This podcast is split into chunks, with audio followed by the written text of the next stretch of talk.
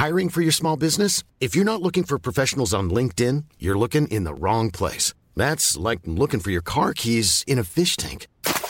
LinkedIn helps you hire professionals you can't find anywhere else, even those who aren't actively searching for a new job but might be open to the perfect role. In a given month, over 70% of LinkedIn users don't even visit other leading job sites. So start looking in the right place. With LinkedIn, you can hire professionals like a professional. Post your free job on linkedin.com slash spoken today.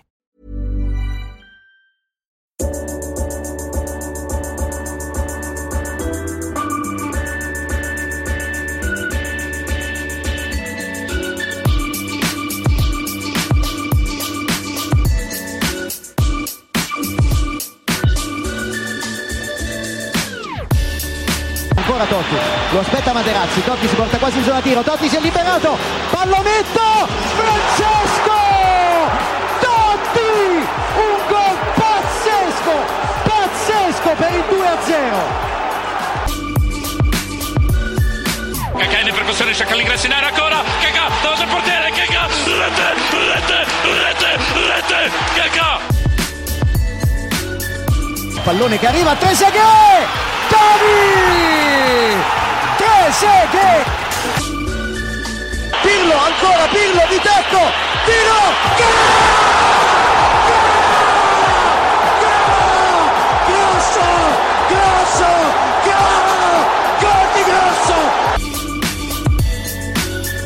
Prova a girarsi Icardi, destro secco, rete, rete, proprio lui, il capitano, fa esplodere San Siro. Avanti Cavani, avanti Matador, avanti Matador, sei tutti noi Matador, ci prova con il destro, e la rete, si gonfia la rete, si gonfia la rete, si gonfia la rete, Matador!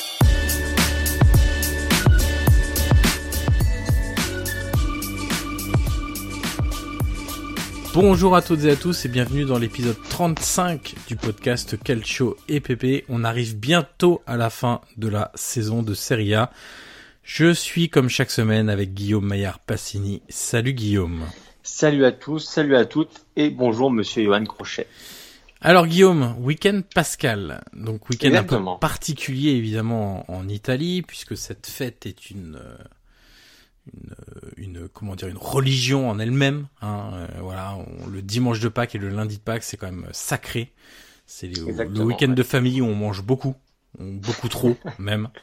Euh, et donc on avait euh, l'essentiel de la journée euh, qui s'est déroulé samedi et on avait hum, faute à la coupe à l'Europa League, un alléchant Napoli-Atalanta lundi soir au San Paolo. Alors pour précision, on le fait en début de chaque podcast. On enregistre, on vous précise quand on enregistre. On enregistre, il est donc mardi après-midi, donc après évidemment cet Atalanta, ce Napoli-Atalanta, pardon. Et on va dérouler la 33e journée de Serie A, alors avec quelques gros matchs, euh, des enseignements à tirer évidemment comme comme souvent. Et puis les, les choses se compliquent un peu en bas de, de classement pour Frosinone. Euh, bon là je pense que Ça sent le roussi, Ça sent le roussi, hein, 10 points de retard à, à 5 journées de la fin. Ils sont bien partis pour être la deuxième équipe euh, reléguée directement après le Chievo. Les carottes sont cuites depuis bien longtemps, mais qui ont joué un, un mauvais tour à la Lazio. Alors Guillaume, le programme, on, on l'a fait très simple. On va revenir en long, en large et en travers sur trois rencontres. Parme, Milan, Juve, Fiorentina et Inter Roma. Et puis on a un Dolce, notre pêle-mêle euh, football italien, très très conséquent. Donc on va évoquer le Napoli, la Lazio, la Spal, le Torino, le Genoa, l'Atalanta. Bref, un peu tout le monde, parce qu'on a beaucoup de, de choses à dire et on arrive dans le sprint final. Donc euh, c'est le moment d'évoquer un peu tout ce qui attend les, les différentes équipes de, de Serie A. Guillaume, on va commencer par euh, peut-être pas le plus joyeux hein, dans ce week-end pascal. Mais honneur au match de midi 30, qui n'est pas lieu dimanche mais samedi cette fois-ci, entre Parme et Milan. Et comme je n'ai pas vu cette rencontre, je vais te laisser Quel en- grand dommage. en parler. Et figure-toi que on avait euh, pas une question, une sorte de question, mais plus euh, rigolote de, euh, je vais retrouver ça tout de suite, Raphaël, Raphaël, ouais, chez ok. 54 qui nous demandait quelle marque de vitamine on prenait avant de lancer un match du Milan. C'est dire si le spectacle était comment? Allez, on va dire qu'il n'était pas à la hauteur en tout cas, Guillaume. Écoute, euh, déjà tout d'abord, on va commencer par le début, la première mi-temps. C'est vrai que la première mi-temps, alors autant côté Parme, elle a été, euh, très bonne, avec de l'envie, avec des, voilà, avait rien de fou. On sait que Parme, euh, à domicile, ça n'a beaucoup de mal avec les gros. J'ai réussi avant de commencer le podcast, ils ont perdu contre tout le monde, que ce soit l'Atalanta, le, Napoli, l'Inter, perdu contre tout le monde. Et voilà, on sait qu'ils sont dans une, euh, comment dire, dans, un, dans, une position un peu délicate parce qu'ils sont pas, ils sont un peu loin de la relégation. Mais bon, ils avaient quand même besoin d'un ou deux points, enfin d'un ou trois points du coup. Et la première mi-temps est très bonne. Ils ont, ils ont eu envie, ils ont, ils ont essayé de faire des choses. Mais alors en face, euh, côté Milan, parce que voilà, c'est ce qui intéresse la plupart des auditeurs. Côté Milan, c'était. Euh... Alors j'ai l'impression de me répéter chaque semaine, c'est terrible. C'est compliqué pour toi. Je, je, me mets à ta place et je me dis ça doit pas être simple quand même. Non, mais alors autant là, j'ai vraiment l'impression qu'on a passé un cas parce que je disais certains certains supporters ils disaient oui c'est la pire mi-temps de, de la saison. Bon, moi j'ai envie de dire qu'on a vu d'autres, mais c'est vrai que celle-là, euh, ce que j'ai pas forcément euh, vu, surtout alors une chose basique, c'est l'envie j'ai vu vraiment des choses, même physiquement parlant, euh, des joueurs euh, arrêtés, des joueurs marchés comme Kessie, euh, Conti qui n'était pas en grande forme non plus, mais j'ai vraiment vu une équipe qui était euh, plate. Au-delà du, bah, des, des, manques tactiques qu'on qu souligne chaque semaine, j'ai vraiment vu une équipe qui était vraiment mais sans, sans énergie, sans envie, sans rien. Et quand tu te dis que on est à cinq journées de la fin maintenant et que tu joues une passe en Ligue des Champions que tu n'as pas joué depuis six ans, quand tu rentres comme ça à Parme, te dis, mais moi, des fois, je me demande quand même qu'est-ce qu'ils font la semaine, tu vois, parce que c'est pas possible de voir des une première mi-temps comme on l'a vu, Gattuso l'a dit après le match d'ailleurs, on a dit en première mi-temps, on est rentré, euh, bah, on n'est pas rentré dans le match, on est rentré sans envie, il a dit j'ai pas compris. Là tout à l'heure, j'ai regardé son, son interview euh, à Milan, Milan Tivou avant le match de demain, donc de mercredi contre la Lazio, il disait, euh, il disait voilà, maintenant je veux des joueurs, alors littéralement, littéralement, il a dit avec la bave à la bouche, donc tu vois avec le pour moi, ça suffit pas forcément dans le football, la, la bave à la bouche, mais bon, au moins avoir un minimum d'envie, voilà, le, la base. Bah, disons que euh, juste avec ça, tu, ça sera difficile de gagner beaucoup de matchs ou de faire des séries. Mais ce qui est certain, c'est que sans ça, c'est impossible de gagner. Exactement. Mais c'est sûr que on va dire que c'est quand même une base de l'avoir. Et ensuite malheureusement euh, les joueurs de l'Ajax je suis pas sûr qu'ils jouent tous avec euh, la bave à la bouche littéralement parlant. Non mais ça après c'est c'est peut-être un peu exagéré mais avec de l'envie et de la détermination ça ça fait assez voilà. peu de doute. Mais c'est quand même dingue de te dire qu'à 5 journées de la fin tu dois c'est enfin c'est l'entraîneur qui doit le dire publiquement ouais. et les joueurs sont pas capables de se motiver eux-mêmes tu vois c'est quand même assez assez terrible. Mais surtout Guillaume c'est pas la première fois qu'il le dit. Il me semble qu'il y a deux ou trois En matchs plus- il avait déjà fait une réflexion oui. un peu de ce genre euh, Évidemment, mais même, et même au cours de la saison, hein, euh, au-delà des, lac- ouais, des, lacunes de l'envie dont, dont je parle, bon, après les lacunes tactiques, honnêtement, il y en a eu encore beaucoup, tout dans le 4-3-3 hein, qui a été il a, reproposé. voilà il a rechangé Il, a, ouais, il va le re- il l'a rechangé, il va le remettre contre la Lazio probablement. Alors que voilà, alors en deuxième mi-temps, il a changé et euh, il a fait entrer Coutronnet pour mettre un peu plus de poids devant parce que le pauvre Fiontek, euh, il n'a pas grand-chose à se mettre sous la dent, un peu comme tu te rappelles Higuain. Ouais. Euh, moi, je pense que tu peux mettre qui tu veux en attaque. S'il a pas de ballon, bah, il marquera pas. Donc avec Coutronnet, bah, c'était beaucoup mieux parce que ils sont passés à 3 derrière. Ça a été une sorte de 3-4 à 3-5-2. Ça dépendait. Après, ils sont repassés en 4-4-2 après l'ouverture du score. Mais du coup, avec une défense à 3, c'était mieux parce que Coutronnet, forcément, apportait toujours un peu de folie. Euh, il a enlevé un, un ou deux joueurs à Piatek qui avait toute la défense sur lui, une défense à 5. Donc forcément, c'était beaucoup mieux. Ils ont ouvert le score un peu, euh, on va dire un peu euh, venu de nulle part. hein. Surtout dans le résumé de Sky, tu vois, ce qui est assez drôle, c'est que en voyant le résumé de Sky à la fin, j'ai vu une action côté Milan, c'était l'action du but. Ouais. Donc tu vois, ça résume un peu le match, alors qu'il y avait eu 5-6 occasions côté Parme.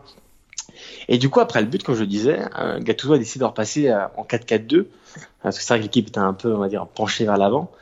Et ben là, ils sont, ils ont recommencé euh, ce qu'on avait vu en première mi-temps, une équipe plate euh, qui réagissait pas, qui souffrait. Ils ont tous reculé.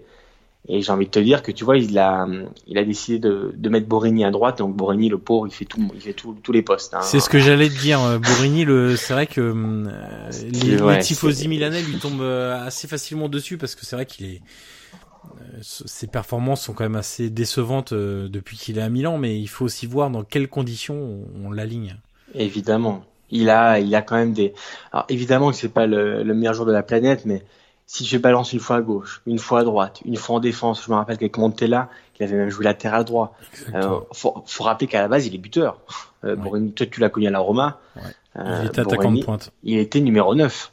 Euh, alors, je veux bien qu'on tombe sur Borini parce que c'est lui qui fait la faute et qui, qui, amène le coup franc de, de Bruno Alves, mais il faut aussi comprendre qu'un joueur, il a ses repères sur un terrain, il a sa zone, et quand tu balances des joueurs, un, joueur voilà à plusieurs postes dans, dans un seul match, euh, on peut pas lui en vouloir de manquer de lucidité à la 87e. Euh, il a fait une faute un peu bête. Euh, donc ils prennent le but juste après. Il faut souligner aussi la mauvaise entrée de Bilia, ton ami Bilia, qui, qui, qui, est mal rentré à, après l'ouverture du score. Il a vraiment perdu tous ses ballons.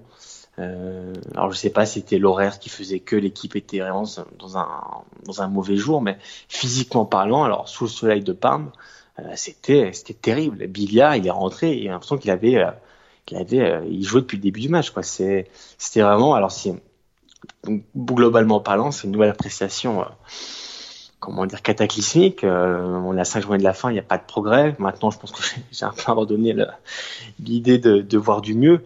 Euh, quand tu l'objectif Ligue des Champions quand même qui est là, à j'ai envie de te dire, peu importe comment tu joues, il reste cinq matchs, gagne-les. Sauf que bah, dimanche, ils vont à Turin. Et je sais pas ce que tu en penses, mais si on voit ce qu'on voit depuis le début de la saison, contre le Torino qui a l'occasion de gagner et de passer devant, honnêtement, moi je suis, je suis très inquiet. Bah écoute, moi je suis inquiet déjà, euh, et j'ai aussi pas mal de d'interrogations en voyant le, le, jeu se déliter tout au long de la saison côté Milan. Non pas que c'était flamboyant euh, euh, au début de la saison, hein, loin de là, on, les critiques sur le jeu de et sur ce que proposent les hommes de Gattuso, on, on les fait depuis le début de la saison, mais j'ai l'impression que plus ça va et moins ça va entre guillemets, moins on voit de mouvements, moins on voit de choses, moins on voit de joueurs qui prennent des risques. Euh, moins on voit de circuits travaillés. Tu te souviens au début de saison, on disait que c'était un peu trop scolaire, c'est-à-dire que on réappliquait scolairement les circuits qu'on apprenait à l'entraînement, les circuits de passe, etc. Mais ça, on les voit quasiment plus aujourd'hui. Et c'est vrai que c'est décevant parce que, ok, c'est pas le, le, grand Milan, tout ce que tu veux, mais quand tu prends le, le 11, ou même tu vas jusqu'à un groupe de 15-16 joueurs, un noyau de 15-16 joueurs, tu as quand même de quoi faire autre chose que ce que propose Gattuso. Alors ok, il y a la résignation de se dire, de toute façon, maintenant foutu pour foutu à 5 journées de la fin, euh, essayons de prendre les points comme, euh, comme ils viennent, mais je me dis que en faisant ce qu'ils font depuis quelque temps, euh, les points vont pas forcément venir non plus. Donc euh, parce que là, euh, c'est tombé miraculeusement deux ou trois fois, mais bon là, euh, Parme, le miracle, il est un peu dans l'autre sens, c'est que Milan réussisse finalement à prendre un point. et c'est vrai que bon, on aura du mal à jouer les, les Madame Irma en se disant ça va être tel résultat sur la pousse du Torino, mais au moins il y a une idée, une structure qui est claire d'un côté, c'est celle du Torino, avec un entrée, avec une équipe qui ressemble à son entraîneur, ça c'est clair. Exactement, évidemment. Et, et, du côté de Milan, alors je, si malheureusement l'équipe ressemble à son entraîneur, c'est pas très glorieux pour euh, pour Gattuso. Pour autant, je sais pas trop comment euh, aujourd'hui euh, catégoriser Gattuso dans dans son évolution en tant qu'entraîneur. je sais pas dire ce qu'il veut proposer, je sais pas dire voilà euh, comment il veut parvenir à ses fins, c'est assez flou pour moi aujourd'hui. Donc euh, voilà, euh, Après, je suis très déçu quand même par ce que ce que propose Milan. Alors, tu vois là, sur ce match-là, j'ai pas vu le match en détail, j'ai vu un large résumé, mais effectivement, c'est quand même assez inquiétant. Et surtout, tu vois, sur ce match-là, et je m'étais fait la, la, réflexion, je sais plus sur sur quel match, c'était il y a peut-être deux trois journées, c'est que même maintenant, même Milan ne défend plus si bien que ça et, concède quand même pas mal d'occasions. Évidemment. Mais d'ailleurs, en voyant le résumé, euh, est-ce que tu as vu un, seul arrêt de, de CP, un gardien de Parme? Non, non, parce qu'il n'en a pas eu à faire. Et on a pas eu à faire. C'était vraiment, c'était vraiment. Alors surtout la première mi-temps, moi, qui m'a vraiment marqué dans, dans le sens négatif du terme. Mais il y a eu un peu de mieux en deuxième, mais c'était vraiment, voilà, le but arrive de nulle part. Euh, Cassilero qui était bien rentré d'ailleurs. Mais comme tu dis, euh, voilà, moi les doutes sur Gattuso, j'ai depuis le début de la saison. J'aurais aimé euh, qu'on me les enlève et j'aurais aimé que lui me les enlève pour revenir sur ce que je disais. Malheureusement, c'est pas le cas. On a cinq journées de la fin, donc euh, on parle toujours des, on a toujours le même discours. Et moi, ce que je trouve, alors, c'est quelque chose, je sais pas si tu l'as remarqué, mais je trouve que dans ce que je lis, dans ce que j'entends. Alors je sais pas si c'est parce que Gattuso et Dieu sait que l'homme on l'aime tous. On aime son intégrité, on aime ses, ses paroles, on aime l'homme qu'il est parce que c'est un homme intègre et on sait que dans le monde du foot c'est rare. Mais je trouve que dans les médias et même dans les gens qui parlent des anciens joueurs qu'il apprécie tous, il bénéficie d'une sorte d'impunité. Totalement. Euh, ah, merci. Bah, tu vois, que c'est vraiment un truc que je trouve. Et chaque jour, chaque jour, euh, quand je, je feuillette un peu les médias, et bah, je vois tout le temps, bah, tu vois, par exemple, aujourd'hui, c'est Massimo Odo euh, qui dit qu'Etso fait un gros travail et que, que c'est un miracle qu'il soit, qu'il soit en course pour la Ligue des Champions parce que l'effectif n'est pas bon. Ou, euh, il y avait eu Pirlo il y a quelques temps où il avait été quand même très gentil euh, quand il avait analysé le Milan de cette saison. Donc, Et parce que malheureusement, je pense que les gens confondent l'homme Gattuso qu'on aime tous, et ça, il n'y a aucun doute là-dessus, mais il faut totalement discerner l'homme, le joueur et l'entraîneur. Et moi, je parle uniquement du Gattuso entraîneur. Et si on prend que ça, par exemple, faisons un jeu tout bête. Imaginons que Gattuso n'est pas l'entraîneur du Milan aujourd'hui, et mettons euh, Montella à sa place. Mais qu'est-ce que prendrait Montella dans la tête bah, Il a déjà été dans le même jeu là, malheureusement. Voilà. Pour lui. Est-ce est-ce qu'on est-ce qu'on serait aussi euh, toi aussi clément avec Montella qu'on qu'on l'est Gattuso? Moi, après le match que j'ai vu à Parme euh, samedi, je pense que Montella ou Brocchi ou quelqu'un d'autre, ou, Sedorf par exemple, qui est passé aussi sur le banc, ou Inzaghi, il aurait pris. Et encore, dis-toi que l'effectif du Milan, quand même, au fur et à mesure des années, a quand même repris des couleurs. Parce que des gens comme euh, des, des, personnes comme Brocchi ou, ou Sedorf ou Inzaghi ont eu des effectifs quand même.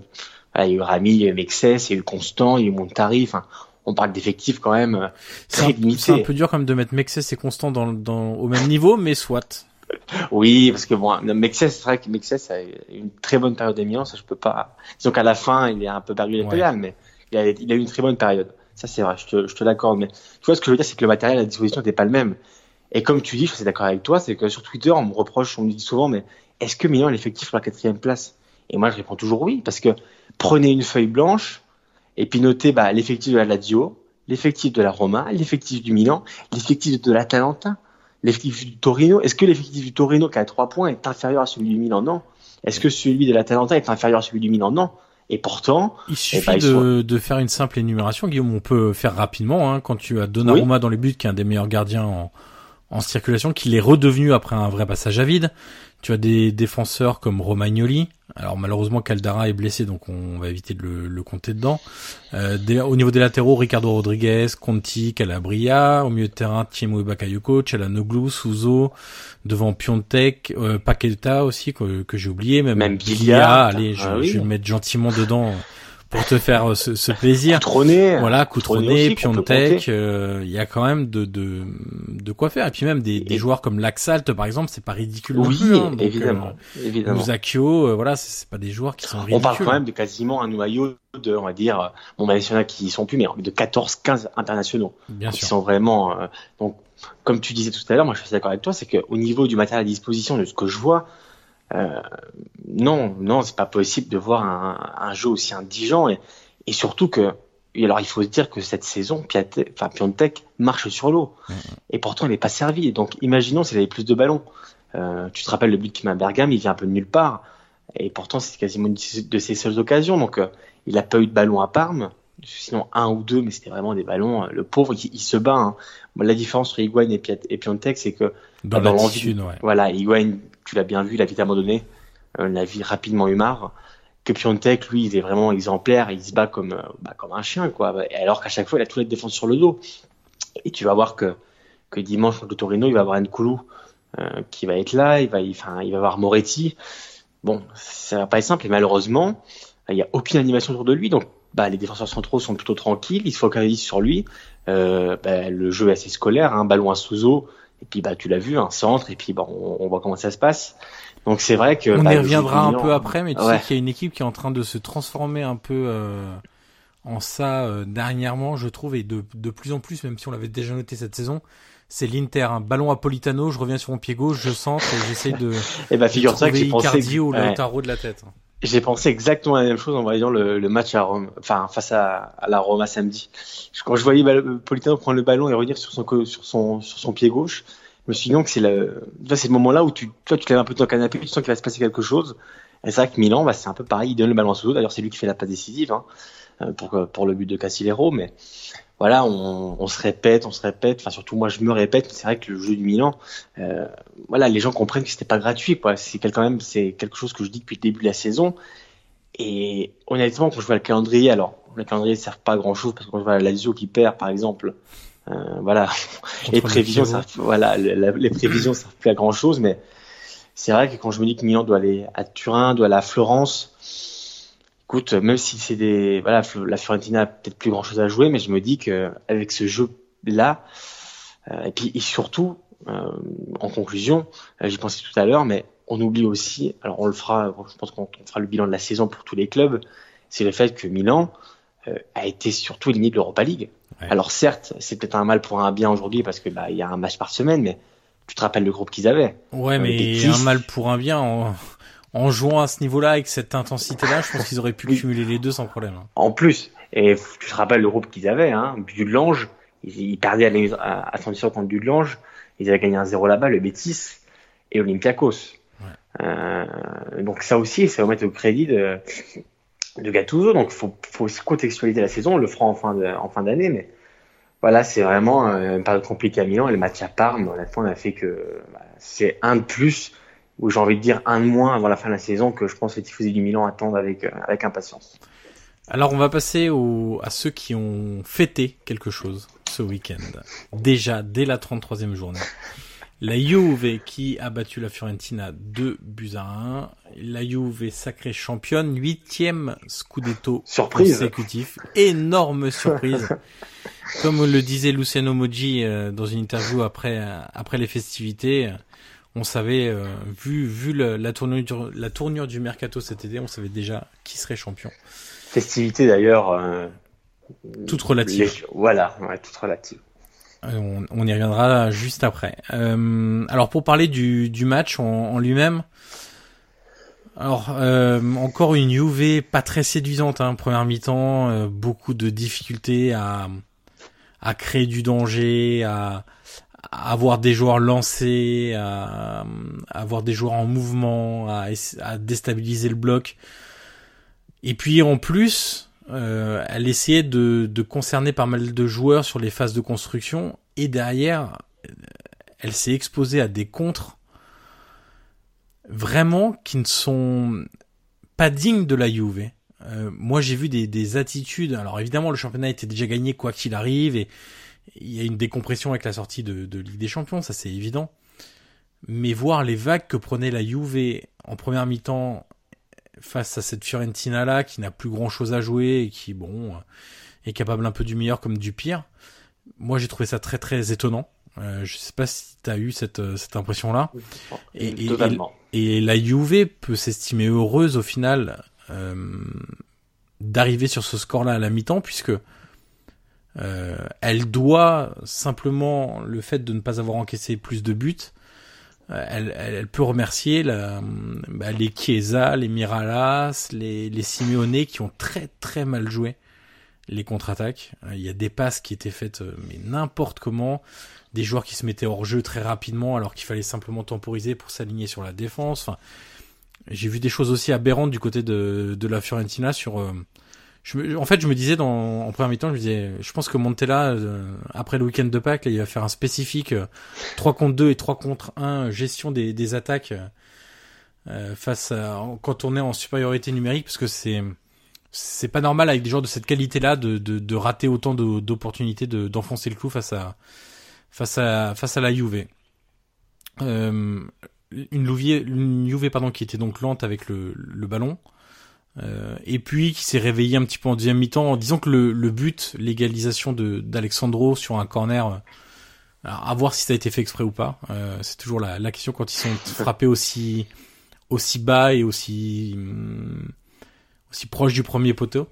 Mais euh, voilà, ça leur a redonné un petit regain de, de, de peps pour aller chercher la victoire et, et fêter ce titre devant leurs leur supporters. Mais voilà, on sent qu'ils ont calé un peu physiquement maintenant, ils ont calé un peu mentalement, ils ont calé un peu de partout.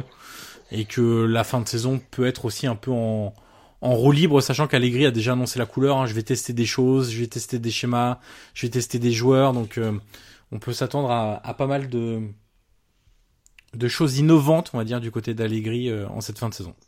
et ça va être assez intéressant de voir ce qui va tenter parce que encore plus qu'ils vont affronter plusieurs clubs qui sont en course pour avec des champions. Oui.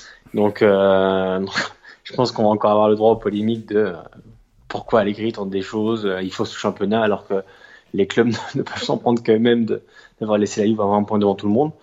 Euh, donc, on, a, on aura encore le droit à ça. Mais c'est vrai que le, ce match à la Fiorentina, ça résume un peu la saison de la Juve. Enfin, combien de fois on a vu la Juve en difficulté, même dans le jeu, puis à la fin, bah, gagner, gagner leur match sur, sur un ou deux épisodes.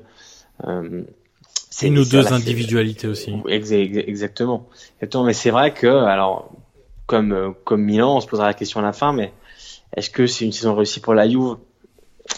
On verra sur le plan national, évidemment, mais euh, Cristiano Ronaldo était pas là pour gagner, enfin, il était là pour gagner le championnat, mais la Juve l'aurait gagné sans lui, comme d'habitude, probablement. Oui. Euh, c'est ce que disait Capello hein, dans une interview. Euh. Oui, euh, tu vois, j'ai quart de doute là-dessus. Euh, Ronaldo, on sait très bien qu'il a été acheté pour être des champions, et malheureusement, bah, l'objectif est parti un peu en fumée. Donc, voilà, dans, dans, les festivités, on en parlera tout à l'heure, mais c'est vrai que je trouve que ça résume un peu la saison de, surtout ce match face à la Fio, ça résume un peu la saison de la Juve. C'était pas fou. Ils ont gagné leur match. comme tu as dit, l'égalisation a, a un peu relancé, même moralement, l'équipe un peu comme face à Milan, le travail qui était mené oui. Aussi, puis ils se sont réveillés, ils ont marqué deux buts, ils ont, ils ont gagné leur match. C'était voilà, c'est un classique de la saison de la Juve. Euh, alors, euh, ce qu'on peut regarder aussi, c'est les individualités. Moi, j'ai noté plusieurs euh, plusieurs choses. Il y a le, le but d'Alexandro, mais qui fait quand même une saison très compliquée. Euh, on sait qu'il aurait pu partir l'été dernier, qu'il y a des discussions, que la Juve voulait Marcelo. Euh, bon, visiblement, maintenant avec le retour de Zidane au Real, je pense que c'est c'est mort de, de ce côté-là, mais c'est vrai qu'il fait pas une bonne saison. Alors c'est un peu un symbole que ce soit lui qui permette de relancer la Juve le jour de, son titre de, champion, mais voilà, le, le seul que j'ai vraiment trouvé un peu à la hauteur sur ce match-là, c'est Emre Can. Euh, Ronaldo parce qu'il a toujours cette envie, cette détermination et que même quand il rate des choses, au moins il les tente et il est souvent en mouvement, il propose des choses, c'est un leader de même de hum, psychologique pour pour l'équipe. Il y a d'autres joueurs que je trouve en difficulté, notamment physique, les Pjanic, les Matuidi. Là, je trouve qu'ils arrivent un peu euh, au, bout du rouleau en, ouais, en fin de saison et et pourtant le, le milieu c'est quand même un secteur où il y a eu pas mal de turnover cette saison. Alors forcé ou pas forcé, forcé avec certaines blessures, on peut parler d'Emre Chan, on peut parler de de, de Kedira également, mais voilà, Pjanic a aussi soufflé sur certains matchs et c'est vrai que de le voir euh, terminer la saison comme ça, ça, ça pose aussi question sur euh, sur sa capacité à être un leader de cette UV euh, sur toute une saison entière. et puis du côté de, de, de la Fiorentina, j'ai bien aimé Milenkovic évidemment, non pas parce qu'il a marqué, parce que c'est pas forcément ce qu'on lui demande en premier, mais pour tout ce qu'il apporte sur son côté droit, ce qu'il apporte aussi quand il resserre dans l'axe également, euh, puisque c'est son, son vrai poste de, de base. Et puis j'ai bien aimé Verretou aussi au mieux temps. On, Comme peut, toujours. Ouais. Voilà, on peut quand même dire aussi que la Viola a raté pas mal d'opportunités. Il y a le face à face de Brian Dabo par exemple avec euh, avec Chesney, de Chiesa aussi, ouais. les deux poteaux de, de Chiesa. Et, et ce qui m'amène à, à, à, lancer un petit débat sur Chiesa. Je le savais, je le savais. Tu sais que je suis euh, vraiment beaucoup ces, ces prestations, euh, peut-être plus que d'autres, euh, en termes de, de, jeunes joueurs, je parle. Euh, et, et c'est vrai que j'arrive pas à situer ce joueur, toujours pas. Tu vois, on en parlant en début de saison, je me souviens, tu, on a eu déjà un petit débat en début de saison, oui. parce que toi c'est plutôt un joueur qui te séduit oui. et que tu trouves euh, fort, je pense. Hein, je, je, pense oui, qu'on oui, peut le dire comme ça. Dire. Et, et, moi, euh, je le trouve très inconstant, euh, euh, capable de passer au travers de nombreuses fois, de pas toujours faire le, le, le bon geste, etc. Et du coup, j'arrive pas à le situer, j'arrive pas à me dire, euh, tu vois, parce qu'on le présente comme un crack en fait. Et, et moi, j'arrive pas à le mettre dans cette catégorie-là parce que je vois trop de choses négatives. Alors, on peut parler de son âge aussi, bien sûr, qu'il est encore jeune, qu'il peut apprendre, etc. Mais malgré tout, je trouve qu'il commence à avoir de, de l'expérience. Euh, je vais checker en même temps euh, le nombre euh, de matchs qu'il a en, en Serie A actuellement. Euh, mais, ah, mais, cette année, il a, joué, il a joué 32 matchs. Ouais, mais euh, depuis euh, là, il va être à 100 matchs, tu vois, de Serie A. Ouais, ça, ça, ça 2000... commence... ouais. 2016-2017, il en a fait 32. L'année dernière, 36. Cette année, 32. Donc. Voilà, donc en championnat, il a 94, visiblement, et euh, toute compétition confondue, il a 106 matchs. Donc ça commence à faire aussi, euh, voilà, une petite expérience. Je dis pas que c'est... Euh, c'est un 97 hein, fin d'année, donc euh, voilà, il, a, il a 21 ans, hein, donc on, va éviter d'être trop sévère, mais je trouve même que techniquement, il est capable de réussir euh, les trucs les plus insensés, comme euh, voilà sa frappe du gauche en pleine course, qui est magnifique, d'équilibre, de puissance, mais en même temps de rater des passes à 3 mètres qui sont insensées, d'avorter des contre-attaques en faisant pas le bon choix, enfin voilà, je j'arrive pas encore à j'arrive pas à voir l'énorme crack qu'on nous vend euh, régulièrement et, et, je me dis que ça passera sans doute forcément l'évaluation définitive passera par un changement de club. Oui. Euh, parce que là, c'est aussi il y a peut-être une question de psychologique dans ce de motivation, de motivation dans une équipe qui ne joue plus rien depuis déjà un mois. Bon, c'est peut-être un élément possible, à prendre en compte. C'est possible qu'en partant dans un plus grand club, il passe aussi ce fameux step, tu vois, de même mental, hein, qui, qui, peut jouer en, en, étant plus concentré sur une saison, plus concentré sur 90 minutes. Euh, c'est sûr que ça peut aussi lui permettre de passer un cap. Après, euh, voilà, la, question c'est toujours de voir où euh, il pourrait partir. Je pense quand même que euh, les clubs intéressés manquerait pas. L'idéal serait quand même qu'il reste en Italie. Euh, histoire qu'il continue sa progression euh, en Serie A. Après, je suis un peu d'accord avec toi sur le sur le fait qu'il y a aussi beaucoup de déchets, euh, des mauvais choix. Il faudrait qu'il apprenne aussi à épurer un peu son jeu, à faire des choses plus essentielles pour aller tu un peu droit au but sans passer par. C'est vrai que des fois il manque même les temps de jeu. mais c'est vrai que moi c'est un joueur panier qui me plaît beaucoup. Après j'entends tes arguments aussi, hein, mais c'est vrai que moi je pense vraiment que. Mais voilà, la dernière phrase t'as raison. Je pense vraiment qu'en allant dans un autre club, on pourra vraiment juger son niveau, même s'il est encore jeune. Euh, il a quand même une certaine expérience maintenant. Il a des matchs dans les pattes. C'est vrai que je serais curieux de le voir. Euh, bah, je sais pas, par exemple à la Roma, euh, avec la pression qu'il y a, on sait la pression qu'il y a autour de ce club, ou à l'Inter. Le souci, c'est que aujourd'hui, il y a qu'un club qui peut le payer, c'est la Juve. Évidemment, mais le problème, bah voilà, j'allais y venir, mais s'il va à la Juve, enfin, est-ce qu'ils le feront jouer? Est-ce qu'il se fera un second couteau? Non, bah, euh, disons que c'est un joueur de côté qui peut être euh, important parce que il manque ce genre de joueur.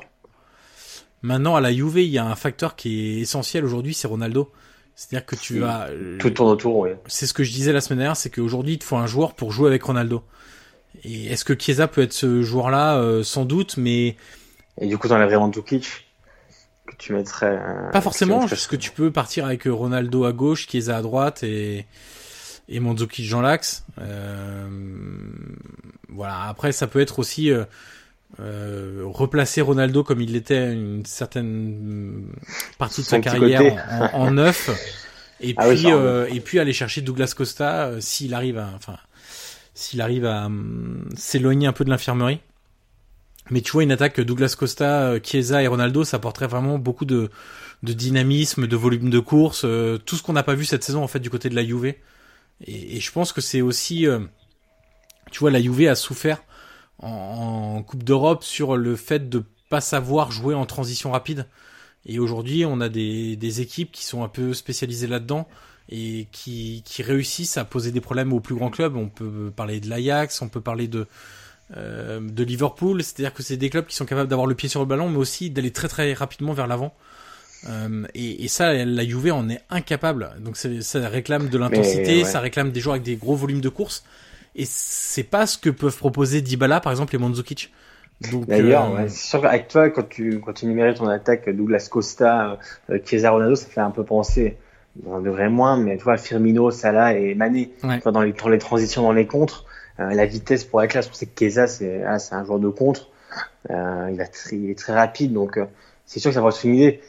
Après voilà, en tout cas moi avec ce match quand même de la Fiorentina qui a pas été qui a pas été mauvais contre la Juve, ça m'a quand même confirmé, c'est un peu le même sentiment que j'ai avec Bologne euh, depuis que est arrivé. Je me dis quand même qu'avec ce matériel là, tu te rappelles on l'a souvent vu cette saison, c'est qu'il y avait quand même beaucoup beaucoup mieux à faire euh, Bien sûr. en termes de résultats et c'est vrai que j'ai beaucoup de regrets avec la Fiorentina parce que je, je, pense vraiment que ils auraient pu faire beaucoup plus même en voilà au terme du classement, je pense qu'ils sont pas à leur place.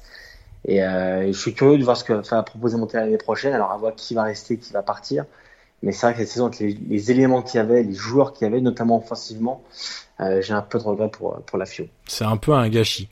Euh, tu veux parler des festivités, du coup, de, de la Juve, petit Laïus? Bah, Ouais, disons que c'était... Après, voilà, c'est la force de l'habitude, j'ai envie de dire. Hein. Euh, il n'y avait pas beaucoup, on va dire, c'était pas, c'était pas la folie. Ils ont gagné le titre, c'était même dans les rues. Les images que je voyais après sur Sky, bon, ça restait assez calme. Alors il y a deux facteurs, le fait que bah, c'est le huitième, huitième de suite, donc à force, bah, on s'habitue. Hein. à force de manger du caviar, au bout d'un moment, on se rend même plus compte que c'est du caviar. Donc, euh, bah, tu parles euh, pour une situation personnelle? Du tout. D'accord. Personnellement, personnellement, je n'apprécie pas forcément le caviar. Surtout, je l'ai jamais goûté. Donc voilà, ça, ça m'aide pas. Et le deuxième facteur, c'est surtout que bah, c'était la même semaine que l'Ajax euh, de l'élimination, donc. Euh, bah voilà, dans la tête des, des, des tifosi, il y avait cette élimination et bah, ça donnait peut-être pas forcément d'aller dans la rue. Donc euh, c'est vrai que c'est, alors je sais pas ce qu'on a pensé, mais c'est vrai que les festivités, on va dire, étaient euh, très très sobres. Oui, oui, c'est ça, tout à fait. Et bon, euh, la force de l'habitude, peut-être un peu. Je pense qu'il y a quand même beaucoup, surtout, de l'élimination face à l'Ajax. Ah, évidemment, bah, c'est trois jours après, hein, évidemment. Je pense que c'est vraiment un, un, facteur qui, qui a joué sur sur ces festivités euh, tout en mesure, on va dire ça comme ça, même si euh, Allegri euh, et les dirigeants avaient tout fait pour ne pas banaliser ce titre après l'élimination contre l'Ajax, mais bon, le problème c'est que avant ce, avant ce match contre l'Ajax, la Juve avait déjà 17 points d'avance, donc voilà, exactement. Donc ça fait longtemps qu'on sait que la Juve va remporter ce, ce huitième Scudetto consécutif. Et que tu disais tout à l'heure, euh, bon, euh, on peut pas dire. Est-ce que la, est-ce que la saison de, de la Juve est réussie? Euh, C'est ce que j'ai dit dans un papier sur Eurosport, c'est que c'est une question de sémantique. On peut, enfin pour moi en tout cas, hein, on peut pas dire qu'elle est réussie, mais on peut pas dire non plus qu'elle est ratée. Euh, voilà, c'est à mi-chemin entre les deux. C'est que gagner un titre, euh, gagner un scudetto, c'est jamais banal. Euh, maintenant, c'est pas là qu'on les attendait. Donc forcément, quelque part, et c'est partagé par beaucoup de, de supporters, d'observateurs, d'anciens joueurs, etc., c'est qu'il y a une certaine forme de, de déception. Ouais. Et surtout qu'ils vont finir la saison alors avec un seul titre, deux si tu comptes la Super Coupe d'Italie qui est aussi un trophée, mais ils ont aussi perdu la Coupe d'Italie, euh, ce qui n'est pas rien. Ils ont perdu un titre qui, qui détenait, ils l'ont perdu en, contre Atalanta 3-0, donc euh, pas forcément de la bonne manière. Donc, je suis assez d'accord avec toi. Et on peut pas dire que la saison est ratée parce que le coup Scudetto, euh, c'est jamais raté quand tu gagnes le titre. Surtout en Italie, on sait que c'est très important. Après, c'est sûr que bah, l'alignation contre l'Ajax va rester quand même longtemps dans les esprits. Euh, surtout bah, au vu du mercato qui été fait, surtout au vu de l'arrivée de Ronaldo qui était, qui était venu pour ça. Euh, je sais pas si tu as revu la vidéo d'Agnelli, tu te rappelles, euh, qui au début de saison avait fait un discours à l'équipe au traditionnel rassemblement il avait dit bah voilà, cette année l'objectif doit être la Ligue des Champions. Euh, évidemment que le Scudetto avec l'Italie passe pas passe pas en, deuxième lieu, mais cette année c'est la Ligue des Champions. Et forcément, quand tu auras cet objectif-là, on peut pas dire que la saison est réussie. Elle n'est pas ratée, mais elle n'est pas réussie. On arrête là sur euh, sur la Juve. On aura l'occasion de d'en reparler quand on fera le, bilan des clubs, évidemment, euh, puisqu'on prépare, on va préparer plusieurs podcasts de, de fin de saison euh, pour détailler un peu les, les saisons, les performances collectives, individuelles, euh, les, par rapport aux objectifs aussi de, de tous les gros clubs. Le choc entre les deux gros clubs qu'on avait cette, ce week-end, enfin le week-end dernier en l'occurrence, c'est Inter-Roma, un partout. Alors, le fil conducteur de ce match a été rapidement détecté. Hein. La Roma défendait et, et contre-attaquait, et l'Inter avait le ballon et essayait de de déstabiliser cette défense qui était encore privée de Manolas. Donc, Je crois que la possession était 70-30. Hein, ouais, exactement. Et, c'est vrai que bon, déjà que, que la Roma avec Manolas c'est pas dans une forme euh, olympique, euh, c'est le moins qu'on puisse dire, euh, qu'elle est souvent en difficulté. Et, Manolas étant le seul vrai défenseur de, de, de cette équipe, défenseur performant de cette équipe, c'est vrai que te présenter sur la pelouse de, de l'Inter avec une charnière Fazio ou Juan Jesus, bon, c'est pas non plus euh, surtout Juan hein. la, la, grosse grosse folie. Euh, mais euh, bizarrement, la, la, première période a été largement dominée par la Roma en termes d'occasion. Je parle pas dans, dans le jeu puisque évidemment l'Inter avait le, le ballon. Euh, ce qui est intéressant, c'est de revoir Dzeko à ce à ce niveau de performance. ça faisait bien des mois et des mois qu'on ne l'avait pas vu dans, dans un match de ce type-là aussi impliqué, aussi déterminé. Est-ce que tu penses c'est parce que c'était un gros match ou Possible, possible.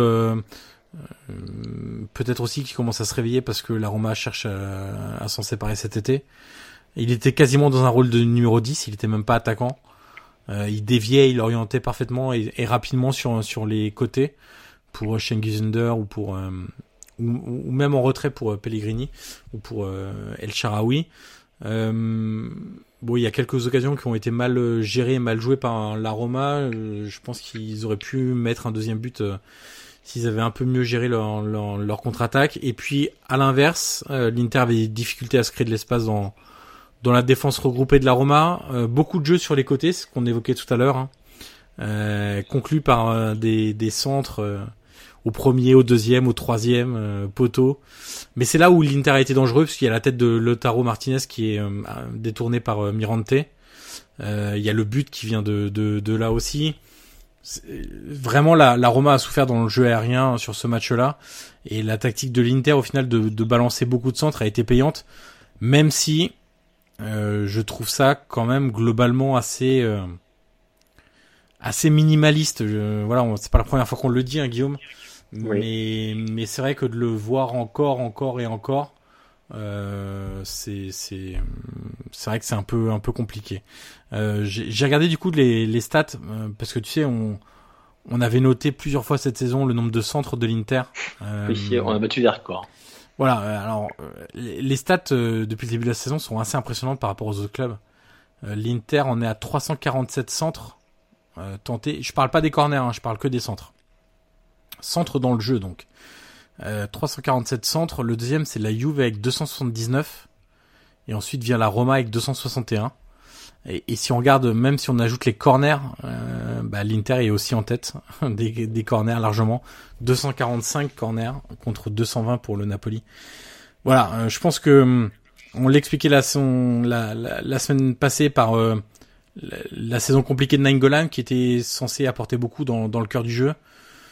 Euh, J'espère que Spalletti euh, essaiera autre chose la, la saison prochaine euh, que euh, s'il est encore là. S'il est encore là, que euh, on récupère le ballon, on, on l'envoie vite sur les côtés, et après soit il y a, y a, le latéral qui dédouble, soit bah, le l'ailier se remet sur son bon pied et envoie un centre. ouais, c'était un peu minimaliste, mais sur ce match-là en tout cas, c'est ce qui a mis en, en danger la Roma, donc on peut dire quelque part que ça a été payant. Écoute, moi je suis d'accord avec toi. Je... Côté Inter, j'ai quand même enfin, un joueur à souligner que je trouve qu'on parle pas assez. Même dans le podcast, on n'a pas parlé beaucoup, peut-être une fois ou deux. C'est D'Ambrosio. Ah, bien euh, sûr. Euh, qui, tu vois, euh, alors là, bah, on a vu que l'Inter cherchait un latéral droit et que la possibilité de, de faire venir Danilo de, de Manchester City. Écoute, bah, D'Ambrosio, quatrième passe décisive de, de cette saison. Euh, moi, j'aime vraiment bien le joueur. Alors, certes, il a été beaucoup décrié, euh, même beaucoup critiqué aussi par les tifosi parce que voilà, c'est pas bah, c'est pas Cafou, euh, c'est pas pas le latéral brésilien qu'on adore tous, mais il fait quand même toujours le job. Il a pas une parole plus haute que l'autre. Ils l'ont recruté. Tu te rappelles que les derniers avaient recruté euh, Versailles bah, bah, lui, il a, eu, beaucoup de blessures, mais il s'était pas imposé. Parce que Ambrosio, à la fin, bah, il revient toujours. Euh, il y a aussi Cédric, on a totalement oublié. Totalement. qui, qui arrive. Alors, ça, c'était un flop annoncé. Euh, il y a peu de doute là-dessus. C'était le typique joueur, euh, tu sais, qu'un CA recrute, qu'on oublie et qui repart de son prêt en, en juin. Euh, ni connu. C'est vrai que Cédric a totalement oublié parce que bah, D'Ambrosio fait ses matchs. Euh, il centre encore pour, pour, pour l'égation de Perisic. Je trouve qu'il apporte beaucoup offensivement. Euh, il est toujours devant, il, il propose, il dédouble il, il crée beaucoup d'occasions. Et bon, après, défensivement, parfois, c'est un peu plus compliqué. Mais c'est quand même un joueur, euh, que je trouve, bah, on souligne pas assez. Alors aujourd'hui, là, j'étais content parce que la Gazeta fait un papier dessus. Donc, euh, je me suis dit, bon, bah, voilà, les médias aussi évoquent, évoquent son, son rôle et son statut. Mais c'est vrai que D'Ambrosio, bah voilà, on se rappelle, c'est le capitaine du Torino. Euh, à l'époque, il était arrivé, ça a été un peu compliqué. Mais aujourd'hui, c'est un titulaire et c'est vrai qu'il a un peu de mal, tu vois, à comprendre pourquoi. Euh, alors certes, euh, si tu veux gagner avec des champions, parce qu'il euh, fait pas rêver. Oui, voilà, mais c'est sûr que si tu veux gagner avec des champions, avec D'Ambrosio, c'est assez compliqué. Et pourtant, il fait ses matchs. Alors oui, si tu veux passer un, un, si tu veux passer un cap, bah, tu peux le, le, prendre sur ton couteau, mais et pourtant ils ont essayé et c'est toujours lui qui joue. Donc euh, c'est qu'il y a une raison. Il a fait une saison pleine. Euh, il marque. Je crois qu'il a marqué deux ou trois buts cette saison. Euh, donc euh, donc voilà, c'est vraiment un joueur que j'apprécie. Alors certes, comme tu dis, il fait pas rêver et c'est ça probablement qui, qui gêne un peu les tifosi. Mais en même temps, on n'a pas besoin de. Moi, je trouve que dans une équipe, t'as pas besoin de joueurs qui te font rêver à tous les postes. Hein. Il faut aussi des joueurs de devoir. Et surtout que les latéraux aujourd'hui, il n'y a pas beaucoup qui, toi, qui font rêver. Hein. Ça se compte sur les doigts d'une main. Donc c'est vrai que voilà, je trouvais que c'était assez sévère de jamais parler de D'Ambrosio. Et voilà, c'est un peu devenu mon, mon chouchou. T'as Lazari, j'ai beaucoup de latéraux droits, c'est remarqué. Oui. mes chouchous. Mais c'est vrai que voilà, D'Ambrosio, euh, je sais pas si c'est d'accord, mais c'est quand même une saison, une nouvelle euh, saison pleine. Alors au niveau des individualités sur ce match euh, que j'avais noté, il y a Andanovic encore une fois, encore et toujours. Hein, le... Dieu sait qu'on entend d'ailleurs oui, pas mûr à son sujet. Bien sûr, mais je pense que hum, certains tifosi interistes euh, oublient un peu vite euh, où il serait aujourd'hui euh, sans Andanovic sur les 3-4 dernières saisons. Euh, il faut surtout pas avoir la, la mémoire courte. Euh, ensuite, au milieu de terrain, j'ai bien aimé Borja Valero, mais parce que c'était un match où l'Inter avait beaucoup le ballon. Et donc là, il a été utile. Euh, dans les matchs où l'Inter subit un peu plus le jeu, il est clairement pas utile et il faut un joueur avec un peu plus de, de muscles et de résistance physique. Et puis j'ai encore bien aimé Lotaro devant, oui, euh, qui a pas exactement. eu grand grand chose à se mettre sous la dent, mais tout ce qu'il a pu aller chercher et gratter, il l'a fait. Euh, il aurait même pu marquer sans euh, le très bel arrêt de Mirante sur sa tête qui est sur la ligne. Donc, euh, donc voilà. Ça, ça... Comment tu as trouvé l'entrée d'Icardi? Je te prends de court. Ouais. Sans saveur. Oui, pas mauvaise, mais pas bonne non plus, quoi. Oui. J'ai pas grand chose à retenir de. Tu sens qu'il pèse quand même devant euh, et que ça a été euh, pour la défense de la Roma un souci de plus à, une, à un moment où elle était, euh, elle commençait vraiment à s'épuiser parce que les longues contre-attaques sur 60 mètres, tu peux pas les répéter pendant toute la rencontre. Et donc il y avait des joueurs qui ressortaient moins, des joueurs qui faisaient un peu moins les les efforts défensifs et le travail de replacement. Donc euh, il y avait un peu plus à surveiller avec euh, avec Icardi, mais bon, j'ai pas été euh, ébloui par par sa par sa rentrée, ça c'est c'est clair. Ce qui est assez euh... dingue, c'est le c'est juste le public qui se divise à chaque fois. Oui. Euh, alors dans, dans, avec le son de, de Sky, on entend toujours bien. C'est vrai que quand il a enlevé le, son, son pull et pour, son pour chasuble, jeu, son chasuble exactement, euh, t'avais le, alors t'as eu un, comme un, comme un cri du stade, voilà, qui, qui était un peu, et en plus la, la, la Roma menait toujours au score, qui était un peu excité. Sa chasuble d'ailleurs, c'est féminin. Et du coup, euh, l'autre partie du public, d'ailleurs, les la, la a fait un autre communiqué euh, ces derniers jours pour, euh, bah, pour euh, rééditer et pour reconfirmer sa position contre, contre Icardi et s'en prendre euh, à ceux qui le soutiennent. Donc, euh, c'est quand même assez particulier l'ambiance qu'il y a à San Siro dès que Icardi euh, prend le ballon ou rentre en jeu. C'est ça, c'est particulier. C'est pour ça qu'il va falloir trouver une solution cet été. Euh... Oui. À, à, ce problème, ouais. euh, côté Roma, donc Zeko, j'en ai parlé rapidement, Mirante aussi, euh, qui on peut dire euh, a définitivement euh, dépassé euh, Olsen dans la hiérarchie de ouais. des gardiens de la Roma, et puis bah, El Sharawi encore une fois, hein, c'est euh, une constante maintenant, mais El Sharawi est le meilleur joueur Qui de la Roma cette but, saison. Hein. Il met encore un superbe but, c'est pas le premier de la saison, son attitude est quand même euh, intéressante et dénote avec euh, certains autres joueurs euh, tout au long de, la saison, toujours volontaire, toujours déterminé, offre beaucoup de solutions, toujours en mouvement. Alors il réussit pas tout, mais quand même il fait une très grosse saison. Et puis j'ai bien aimé le match de Nzonzi. Euh, voilà, il a quand même été beaucoup critiqué, donc quand il fait une prestation qui est honnête, il faut aussi le dire.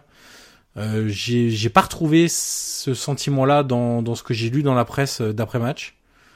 Euh, je l'ai trouvé très sévère avec euh, Nzonzi, limite un délit de faciès maintenant. Mais, euh, mais moi, je l'ai trouvé très utile, beaucoup plus dynamique. Euh, et puis surtout, euh, parce que la Roma subissait, bah, il n'était pas partout et nulle part à essayer de proposer des solutions sans arrêt, alors qu'il devrait plutôt penser à protéger la défense. Et, et ça, c'était évidemment intéressant. Bah, c'est un de ses meilleurs matchs. Hein. cette saison. Oui, sans problème, mais il n'y en a pas eu beaucoup non plus, donc euh, c'est vrai que. Euh, mais, mais il faut le noter quand même, parce que quand euh, des joueurs sont en difficulté, ils sont souvent massacrés, et, et quand ils sont bons, c'est bien de, de, le dire également. On va passer à notre Dolce, qui est hyper conséquent. tu veux commencer par quoi, Guillaume? On commence par le Napoli? Écoute, allons-y. Alors le Napoli, 14 moins, 14 points de moins que la saison passée. Bon, peu d'émotion quand même cette saison au San Paolo. San Paolo de plus en plus vide. Moins de 10 000 euh, personnes hier. Hein. Voilà. Euh, des individualités qui ont connu des très hauts dans la saison et des très bas. Je pense à des joueurs comme Milik qui a un peu tout raté hier. Je pense à un joueur comme Insigne qui est un peu en perdition. Je pense à Alan également. Euh, le sentiment qu'Ancelotti a pas trouvé le le ressort psychologique et même au niveau du management après l'élimination de la Ligue des Champions. Euh, on se souvient de la phrase hein, d'Ancelotti euh, avant la dernière journée, euh, enfin après la cinquième journée de, la phase de groupe en l'occurrence, où il expliquait si on se qualifie pas, on est des ânes. Bon, est-ce que ça a joué sur le moral de l'équipe, etc. Je je sais pas, mais moi je trouve qu'il y a un Napoli avant élimination de la C1 et un Napoli après notamment dans l'intensité, dans, le jeu produit, dans et, et là on s'y retrouve clairement pas avec ce, ce Napoli là. Oui, bah écoute, euh, sur les individualités, sur les individualités, je vais y arriver. Euh, bah il y a surtout une signée euh, qui, qui est restée sur le banc. Ça va être un cas assez, comment dire, difficile à gérer. Euh, L'été arrive, euh, on sait l'agent euh, qu'il a maintenant qui est Mino Raiola.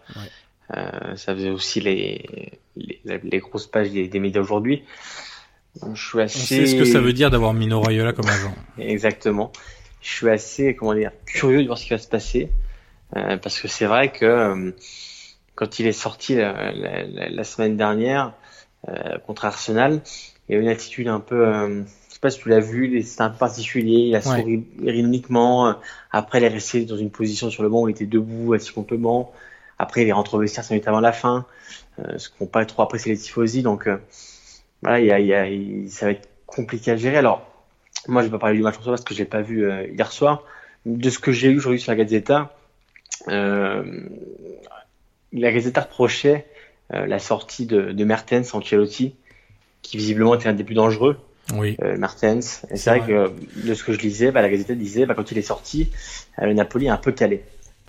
Bon après moi j'ai trouvé quasiment que le plus dangereux c'était Kevin Malcuit donc euh, euh, parce qu'il a beaucoup beaucoup apporté sur son côté droit. Il est à l'origine de pas mal d'actions.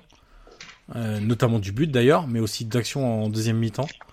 Euh, c'est vrai que la défaite elle est un peu sévère parce que euh, Naples a eu quand même pas mal d'occasions. Il y a, cette occasion de Milik qui est sauvée sur la ligne par Masilo euh, t'as une autre frappe de je crois que c'est de Milik encore qui frappe juste à côté du, du poteau.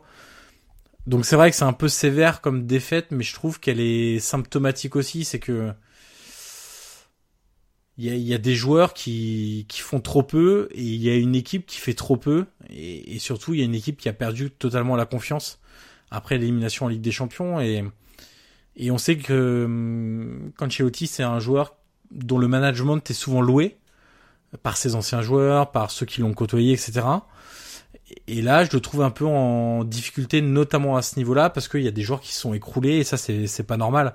Quand on a les ambitions d'une, du Napoli de, de, de s'écrouler comme ça, et surtout d'une saison à l'autre. Alors, on sait que, évidemment, Ancelotti va ramener un peu plus de, un peu plus conservateur que, que Sarri, bien entendu. C'est deux, deux façons de voir le jeu qui sont totalement différentes, et deux façons de mettre en œuvre le jeu totalement différentes, mais voilà, je trouve qu'il y, y, a des joueurs qui arrivent peut-être aussi en fin de cycle. Hein, euh, Ensigné, par exemple, Mertens. Euh, on peut penser à Alan aussi. Puis il y a des joueurs qui, euh, voilà, qui sont pas à leur poste. Hein. Euh, Zielinski, euh, voilà, à chaque fois que je le vois côté gauche, c'est pas possible. Cailleron, c'est aussi en fin de cycle. Donc voilà, je pense qu'il y a un vrai chantier du côté du, Napoli. Je, je, lisais la semaine dernière dans Il Matino, donc le, quotidien de, Naples, de la région, qui expliquait qu'il y aurait certainement un, un, un gros mercato. On, ils s'attendent à des départs de joueurs comme Ounas, Verdi qui n'a pas confirmé, Diawara. Mais ça, c'est les seconds couteaux, mais il parle aussi de Mertens. euh, peut-être de Caïron, l'incertitude insignée, Mario Rui. D'ailleurs, euh, ça me fait penser de, de, de, faire un point sur Goulam qui a quand même pas mal de difficultés à revenir euh, de ses blessures au genou. Je trouve qu'il est, il est vraiment dans, dans le dur là. Il est vraiment pas sur des sur des niveaux de performance euh, qu'on qu'on qu'on l'a vu faire. Euh, mais bon, ça c'est c'est sur la saison de manière euh, générale, pas sur le match d'hier parce qu'il n'a pas joué, mais sur sur euh, la saison de manière générale. Euh, tu voulais rajouter quelque chose ou pas Non, bah écoute, je pense qu'on fera un... voilà comme Il y a Isage aussi d'ailleurs, je pense à ça, Isage qui était sur sur ouais. la liste des, des départs aussi. Donc pas mal, pas mal de choses qui vont arriver, je pense. Hein.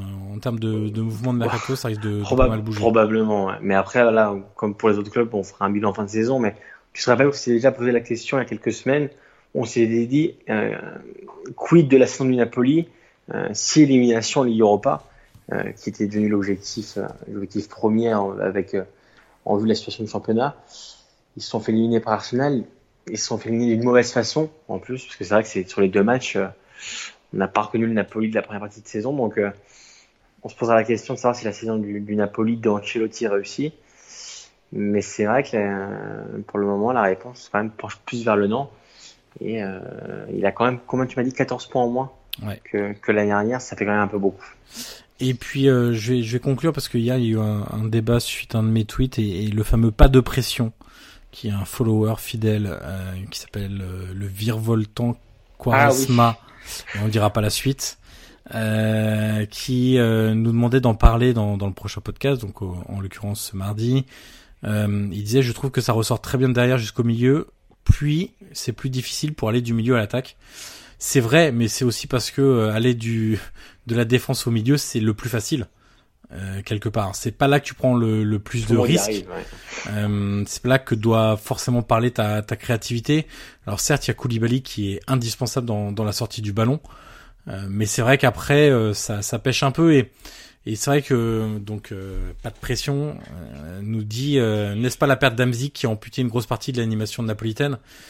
Alors là-dessus, je suis pas d'accord avec euh, avec cette observation. Ça veut pas dire que j'ai raison, mais euh, tu sais, Guillaume, que je parlais souvent d'Amzik en première partie oui. de saison où où je disais que voilà son niveau de performance était très largement inférieur aux attentes, que ça sentait aussi la fin de, de son expérience à, à Naples et que moi, je trouvais que le, le, Napoli était meilleur en début de saison quand euh, Hamzik ne jouait pas. Euh, donc voilà, c'est pas là-dessus que ça s'est joué. Après, c'est vrai qu'il y a des profils un peu similaires, Fabien Ruiz, Zelinski, euh, Alan. Ça manque sans doute d'une dose de créativité, d'un milieu de terrain un peu plus euh, qui peut un peu se faufiler, euh, qui est capable de, de trouver des, des, lignes de passe, de faire jouer les autres. Euh, ça, c'est sûr que ça manque un, un, petit peu. La densité physique, ils peuvent l'avoir avec Alan Diawara, même Fabien Ruiz est quand même assez costaud. Des joueurs de percussion, il y a, y a Zelinski. Alan n'est pas vraiment un joueur de percussion balle au pied. Mais derrière, voilà, c'est un peu léger au milieu de terrain, mais c'est pas forcément le départ d'Amzik pour moi qui, qui l'explique. Parce qu'Amzik tu... n'était pas ouais. forcément très bon en première partie de saison. Est-ce que tu penses, parce qu'aujourd'hui, quand j'ai pas vu le match, je lisais la Gazzetta, et il disait dans les trois points qu'il souligne après chaque match, il parlait d'un problème physique, où il décrivait euh, l'Atalanta comme une équipe, tu vois, assez, assez anglaise. Il disait que cette année, les Napoli avaient beaucoup souffert contre les équipes anglaises, euh, et il disait, euh, physiquement parlant, Napoli euh, est pas, pas en grande forme, alors que pourtant, il y a beaucoup de turnover. Alors, moi, je vais te faire une réponse peut-être qui est un peu sévère, mais le Napoli, à l'instar de toutes les équipes italiennes, a souffert dès qu'il y avait une équipe qui mettait beaucoup d'intensité cette saison. C'est le cas de la Juve, parce qu'on peut se rappeler aussi du match sur la pousse de l'Atlético. La Juve, lors des deux matchs contre l'Ajax, voilà, dès qu'il y a une équipe qui met de l'intensité, et c'est vrai que l'Atalanta est sans doute l'équipe qui a le plus gros volume de courses, euh, qui a des joueurs qui sont sans arrêt en mouvement, qui te laissent pas respirer. Et c'est vrai que bah, la Roma a souffert contre l'Atalanta, Naples a souffert contre l'Atalanta, la Juve a souffert contre l'Atalanta. Donc c'est pas spécifique au Napoli. Enfin, pour moi, c'est pas forcément spécifique au Napoli. C'est juste que les grosses équipes italiennes ont vraiment du boulot là-dessus. C'est-à-dire mettre de l'intensité, les transitions rapides. Il n'y a aucune équipe italienne aujourd'hui, hormis l'Atalanta, qui est capable de proposer ce que propose euh, Tottenham, l'Ajax, Liverpool, City, euh, voilà, ces clubs-là qui sont capables d'aller très très vite vers l'avant. C'est toujours lent avec les, les gros clubs italiens. C'est on prend son temps, on fait tourner, on touche le ballon plein de fois, etc. Et ça, c'est un vrai problème aujourd'hui. Et, et, le Napoli n'échappe pas à, à, à, ce problème, selon moi. Euh, on parle de la Lazio euh, maintenant. Euh, Arakiri contre Kievo, euh, déjà relégué. alors bon, il y a Milinkovic Savic. Dès que j'en dis du bien, j'ai l'impression que je le guigne, le pauvre. Parce que derrière, il fait un match transparent où euh, il fait une ânerie. Là, en l'occurrence, contre le Kievo, son coup de pied euh, est assez incompréhensible. après un duel où, effectivement, ça joue un peu des bras avec l'attaquant du Kievo. Mais de là, lui mettre un coup de pied et prendre un carton rouge, c'est un peu... C'est un peu... Voilà, c'est un manque de, de, maturité, un manque d'intelligence sur, sur, sur le terrain. Et puis bon, après, ils ont pas eu beaucoup de chance non plus. Hein. La Lazio, ils tapent le poteau en toute fin de match. Ils ont eu comme des opportunités. L'entrée de Caicedo, enfin pas l'entrée, le Caicedo a fait beaucoup de de bien parce que c'est voilà. Euh, je sais pas si t'es d'accord avec moi, mais je le voyais pas forcément s'imposer dans le championnat de Serie A, mais je l'ai vu jouer et ce que j'ai vu de lui, de lui pardon, est intéressant dans le dynamisme et la puissance physique qu'il apporte. Il prend très bien aussi les, les espaces. On l'a vu contre la Roma, là on l'a vu encore sur ce match-là, on l'avait vu, euh, je sais plus, plusieurs fois en début de, de, saison également. Style de jeu totalement différent d'Immobilier, mais hum, un joueur euh, assez intéressant. Euh, pas, pas le crack, hein, mais mais bon, un, joueur Immobilier qui est un peu en crise, d'ailleurs qui marque plus. Mais sur Caicedo, oui, je suis d'accord avec toi. à la base, c'était quand même un second couteau. Euh, tu te souviens que Inzaghi elle a aligné plusieurs fois titulaire cette saison. Ouais. Euh, c'est vrai qu'il. Alors moi, ce que je, ce que je retiens de, de Caicedo aussi, alors c'est évidemment ce qu'on voit comme tu as décrit sur le terrain euh, le dimanche pendant les matchs, mais euh, Inzaghi souligne souvent en conférence de presse euh, son attitude, son attitude, pardon, que ce soit à l'entraînement ou même pendant les matchs quand il est sur le banc.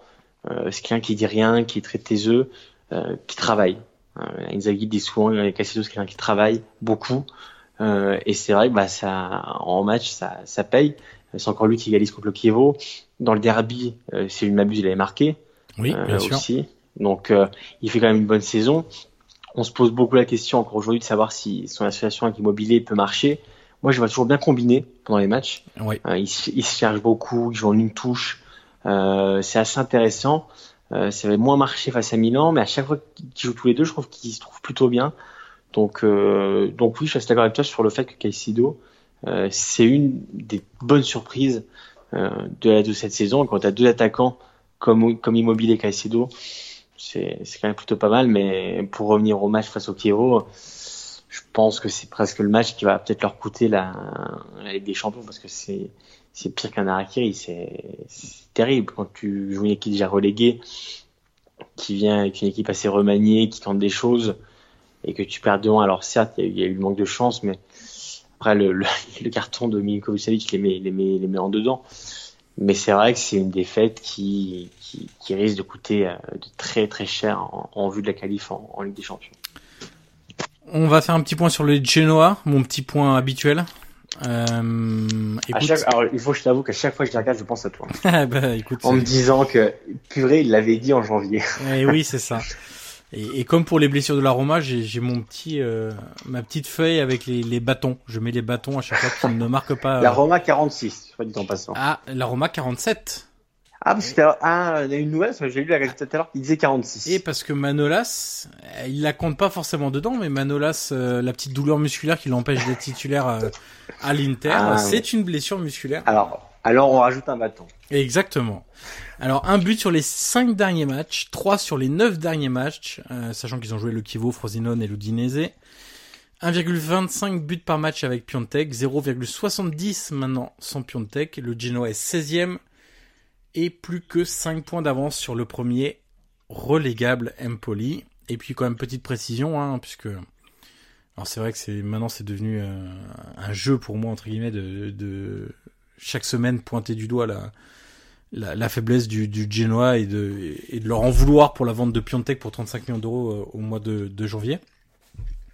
Mais je suis visiblement pas le seul puisqu'il y avait seulement 9000 spectateurs au Luigi Ferraris pour ce match-là. Contestation envers la gestion du club par Preziosi. Beaucoup de supporters étaient devant le stade avec la radio pour suivre à l'ancienne. Euh, donc voilà, c'est une fin de saison qui s'annonce compliquée.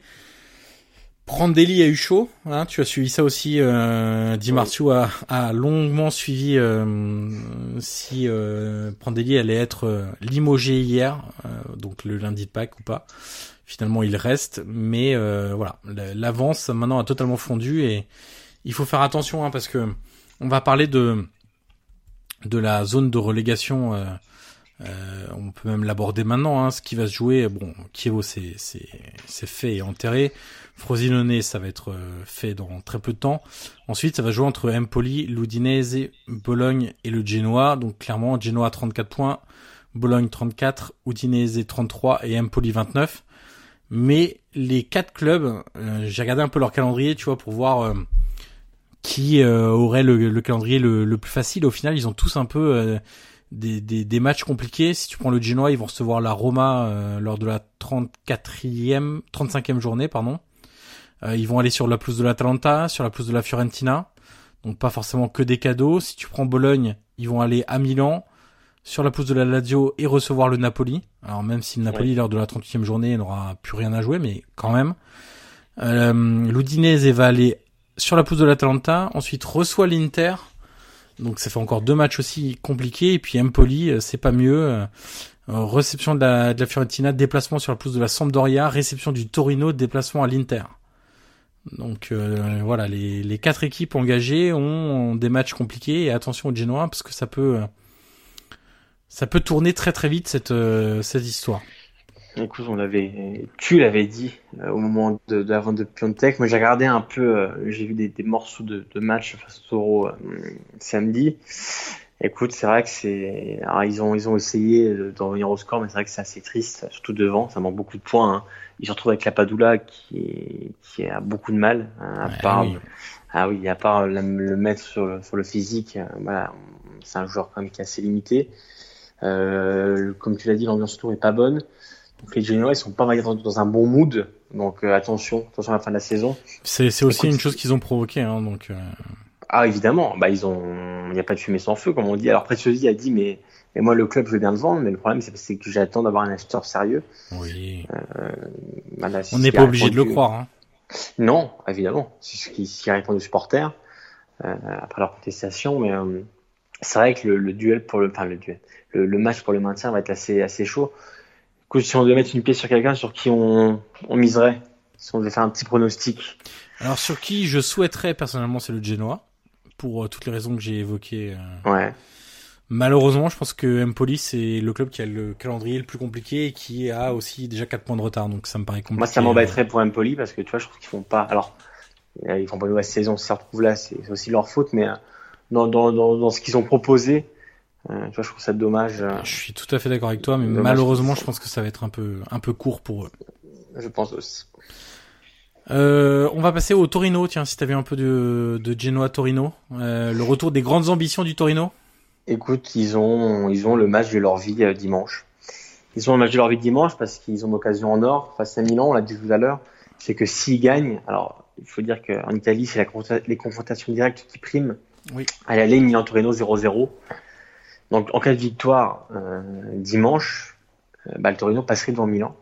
Euh, ils, ont trois points de retard, mais du coup, si le Torino gagne, ils passeront automatiquement devant. Donc c'est un peu l'occasion de leur vie. Ils font une, très très grosse saison, une des meilleures de ces dernières années. Euh, Mazzari est pour beaucoup, comme tu as dit tout à l'heure, en parvenir sur, le jeu, mais c'est totalement à l'image de, leur entraîneur. Qui voilà, c'est une identité très forte et beaucoup de joueurs euh, qui, me plaisent cette année. Alors au-delà de Bellotti qui est revenu, euh, le Bellotti qu'on a connu, il commence à remarquer, même s'il a marqué dimanche. Moi j'aime beaucoup Aina qui, est très bon. Euh, Sirigu euh, dimanche qui a été énorme, qui sort un arrêt à la 80, 85e ou 6e sur une tête magnifique. C'est une des, valeurs sûres du Torino. Nkulu aussi hein, cette saison qui, fait le, boulot Moretti qui apporte son expérience. Bon, Zaza on l'a pas beaucoup vu euh, depuis son arrivée, c'est ça il faut le dire aussi. À l'attaque Zaza Bellotti, c'est quelque Ouais. chose. hein, c'est- un peu parti ouais, on, y croyait, mais en fait, on n'y croit plus. Mais, euh, mais voilà, le Torino, euh, il, réalise une très bonne saison et comme j'ai dit, dimanche, ils peuvent vraiment, euh, parce qu'ils sont en course avec des champions. Alors, il y y a beaucoup de clubs, euh, mais ils ont clairement une occasion de, de, le faire. Alors, ils ont gagné beaucoup de points à domicile. Je comparais tout à l'heure, euh, grâce aussi au, au stats, euh, ils gagnent la majorité de leurs points à domicile. Je crois que c'est seulement la deuxième équipe derrière la Juve en termes de points, de points à domicile sur la phase retour. Donc, euh, donc Milan, c'est à quoi s'attendre dimanche. Mais c'est vrai que le Torino, c'est une des belles surprises de l'année. On s'y attendait pas forcément, on aurait peut-être plus misé sur la Samp ou la Fio. Mais c'est vrai que le Taureau est là. Et, euh, et, dimanche, je pense que c'est un des matchs plus, si ce n'est le match le plus important pour eux de, de ces dernières années. Et puis c'est pas une équipe qui propose toujours du jeu, mais elle a des joueurs avec une énorme densité physique. Des joueurs comme Meite, Rincon, Nkulu, Eina, Ansaldi, Izzo, un gros volume de course, euh, des joueurs disciplinés, bref, ça ressemble à Mazzari. C'est ce qu'on disait tout à l'heure entre le, le, Torino et Milan, il y a une équipe qui ressemble vraiment à, à son entraîneur et, et c'est vrai qu'en un clin d'œil, on peut reconnaître que cette équipe est, est entraînée par euh, par Mazzari. Euh, deux dernières petites choses dans, dans le Dolce. Le premier sur la Spal, euh, pour souligner quand même la très belle saison de Petagna. Oui. Alors je suis pas un fan, mais alors, pas du tout de ce joueur, très honnêtement, que je trouve un peu comment le dire de manière euh, correcte? Je trouve un peu mal dégrossi, en gros. Euh, c'est-à-dire euh, pas forcément très fin techniquement, pas toujours très adroit, parfois un peu brut, on va dire ça comme ça, mais qui marque des buts et donc voilà, qui va être pour beaucoup dans, le sauvetage de l'Aspal et dans le maintien de l'Aspal cette saison.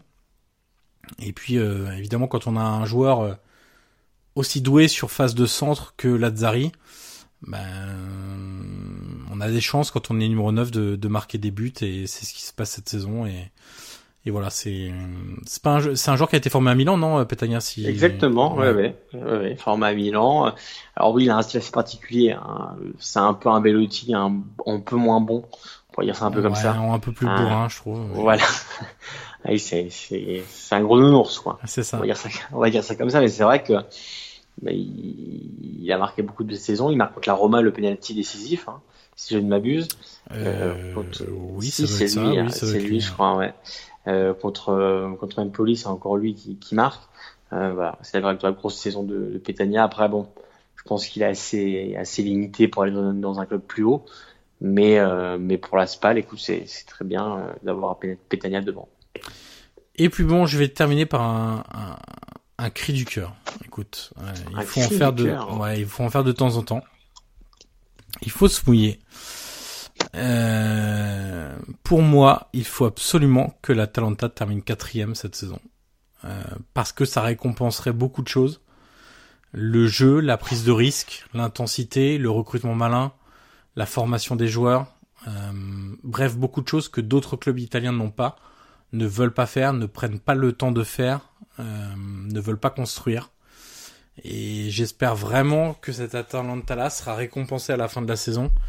Alors ça peut être, euh, ça sera évidemment à double tranchant si ça arrive, parce que gérer la Ligue des Champions, ça sera évidemment pas simple pour l'Atalanta et que beaucoup de joueurs vont être courtisés, qui pourront pas tous les garder. Donc ça c'est, voilà, certes.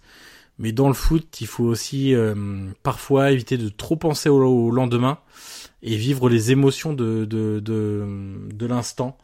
Et vraiment pour, euh, pour euh, récompenser cette équipe, j'espère qu'elle terminera quatrième et qu'elle s'offrira une, une, très belle Ligue des Champions. Parce qu'aucun autre des gros clubs à la lutte pour cette quatrième place ne le mérite vraiment, si tant est que le mérite existe dans, dans le football. Mais en tout cas, ils n'ont pas montré assez pour moi pour, euh, pour aller en, Ligue des Champions. Écoute, je m'associe à ce magnifique cri du cœur. L'Atalanta, et encore, il faut se dire qu'ils ont totalement manqué leur début de saison. Hein. Tu te souviens d'où ils partent euh, Ils ratent aussi leur, euh, leur match en Ligue Europa euh, pour se qualifier. Écoute, je pense que ça tout dit. Moi, je rajouterais des, des stats à ça. 41 points, 41 buts par, pardon, marqués en deuxième mi-temps. 41 buts marqués en deuxième mi-temps. 20 points récupérés quand ils ont été menés. Ce qui n'est pas rien, ce qui prouve aussi leur force de caractère au-delà du magnifique jeu qu'ils produisent. 5 victoires à l'extérieur en 2019, ouais. euh, dont une à Naples, euh, bah, lundi. Écoute, Atalanta, c'est c'est c'est merveilleux tout simplement pour les yeux, pour tout le monde. Le jeu qui produisent euh, Gasperini, qui mérite aussi tout, tout ce qui lui arrive. Euh, il faut aussi tout à l'heure, j'étais sur sur l'ordinateur et tu vois, je réfléchissais aux joueurs qui sont perdus en cours de route. Les Bonaventura, les Caldara, les Kessi. Euh, la liste est tellement longue. Conti, Spinazzola. évidemment, c'est c'est incroyable. Et chaque année, ils te sortent des joueurs euh, que personne ne connaît. Et ben non, eux ils prennent le temps, ils forment. Voilà, il y a beaucoup de joueurs qui sont passés par Atalanta qui sont dans d'autres clubs maintenant. Et pourtant, voilà, Atalanta quatrième. Mais comme tu dis, euh, à part le début de saison raté, c'est quand même la seule équipe euh, qui, qui, produit un jeu pareil. C'est, c'est que je pense que c'est même le meilleur jeu produit en Italie, tout simplement, oui. à l'heure actuelle. Euh, l'intensité qu'ils mettent. Moi, moi j'ai regardé ce match, enfin, face à, à Empoli où ils font plus de 40 tirs. Euh, D'ailleurs, les, les, toi qui, qui affectionne les expected goals, je crois que c'était à plus de 6.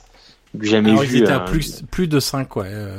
Il n'y a jamais eu un, un, tel, euh, un, un tel score, entre guillemets, un tel euh, chiffre expected goals sans marquer de but euh, depuis que euh, cette stat existe, donc depuis 3-4 ans en gros. C'est hallucinant. Et c'est pour ça que quand on, quand on lit sur Twitter, oui, mais euh, bah, tel club, la Roma, Milan, l'Inter, ou enfin pas l'Inter, mais où la Lazio n'a pas l'effectif en quatrième. Euh, Est-ce que l'Atalanta a un effectif en quatrième? Non. Et pourtant, eh ben, ils ont un jeu séduisant.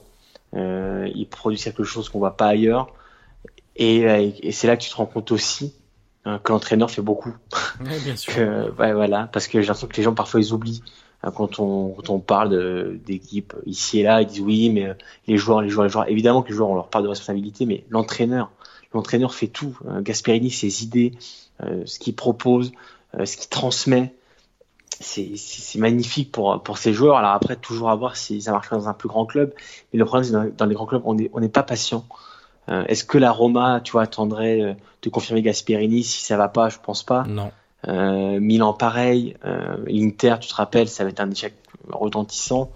Mais tu enfin, sais les les c'est le, le, le, problème euh, et la culture de, de l'instant en Italie, c'est que aujourd'hui tous les tifosi, tous les clubs s'émerveillent devant ce que propose euh, l'Atalanta, mais aucun tifosi euh, ne laisserait le temps à Gasperini de, de, de, mettre tout ça en place et au bout de deux défaites euh, réclamerait sa, sa démission. Donc euh, voilà, c'est c'est le jeu, c'est comme ça. La pression, elle est différente à l'Atalanta euh, de ce qui peut se passer à Rome, à l'Inter, etc. Mais parfois, il faudra un peu de sagesse et un peu de bon sens. Euh, ça ça aiderait à la construction de, de projets crédibles et ça surtout permettrait au président d'arrêter de la gestion à la petite semaine et la gestion dans l'urgence permanente.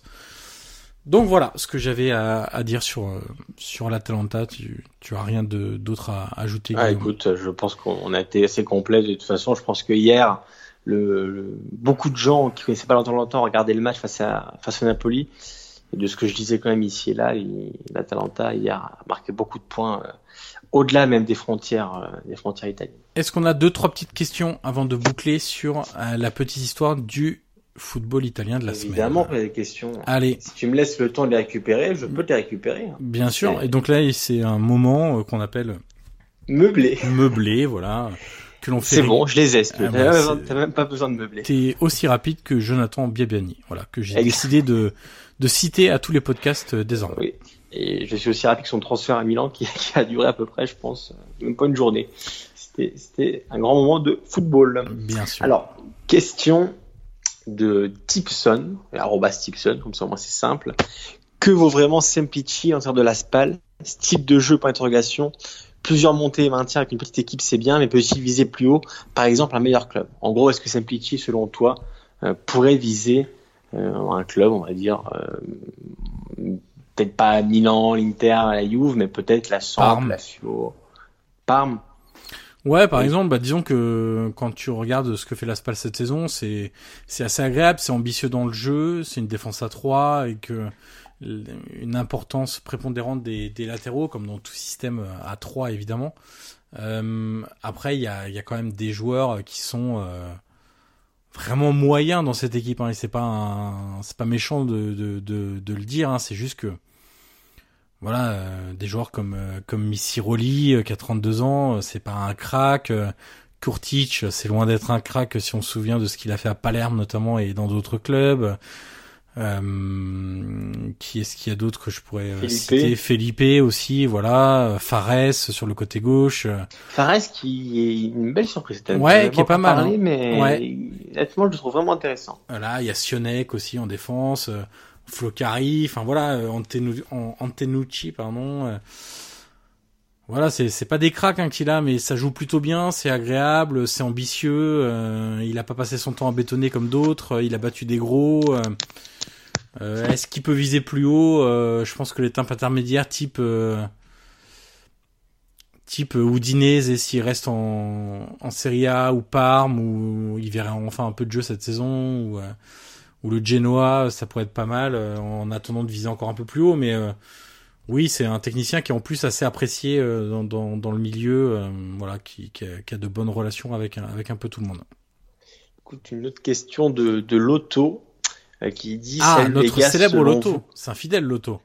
Exactement. Mais je, Est-ce que je dis le contraire? Je pas le contraire. Non, mais tu pourrais souligner le fait que. Une question de, de, notre ami, de notre ami fidèle Loto. Exactement. Voilà. il suffit de faire un peu d'effort. Donc notre ami fidèle Loto qui dit salut les gars, selon vous que faudrait-il qu'il se passe de dingue pour que la Juve ne soit pas champion l'année prochaine? Un scandale de triche de leur part Point d'interrogation. Blessure de moitié, blessure de la moitié de l'effectif Point d'interrogation. Faites parler votre créativité.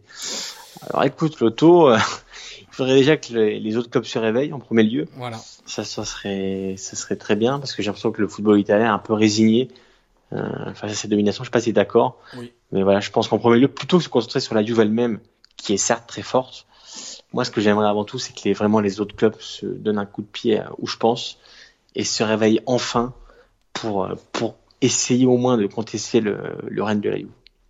Bah écoute, euh, on le souhaite, mais pas forcément de quoi être très optimiste, en tout cas pour ah la, saison prochaine. Ça c'est clair.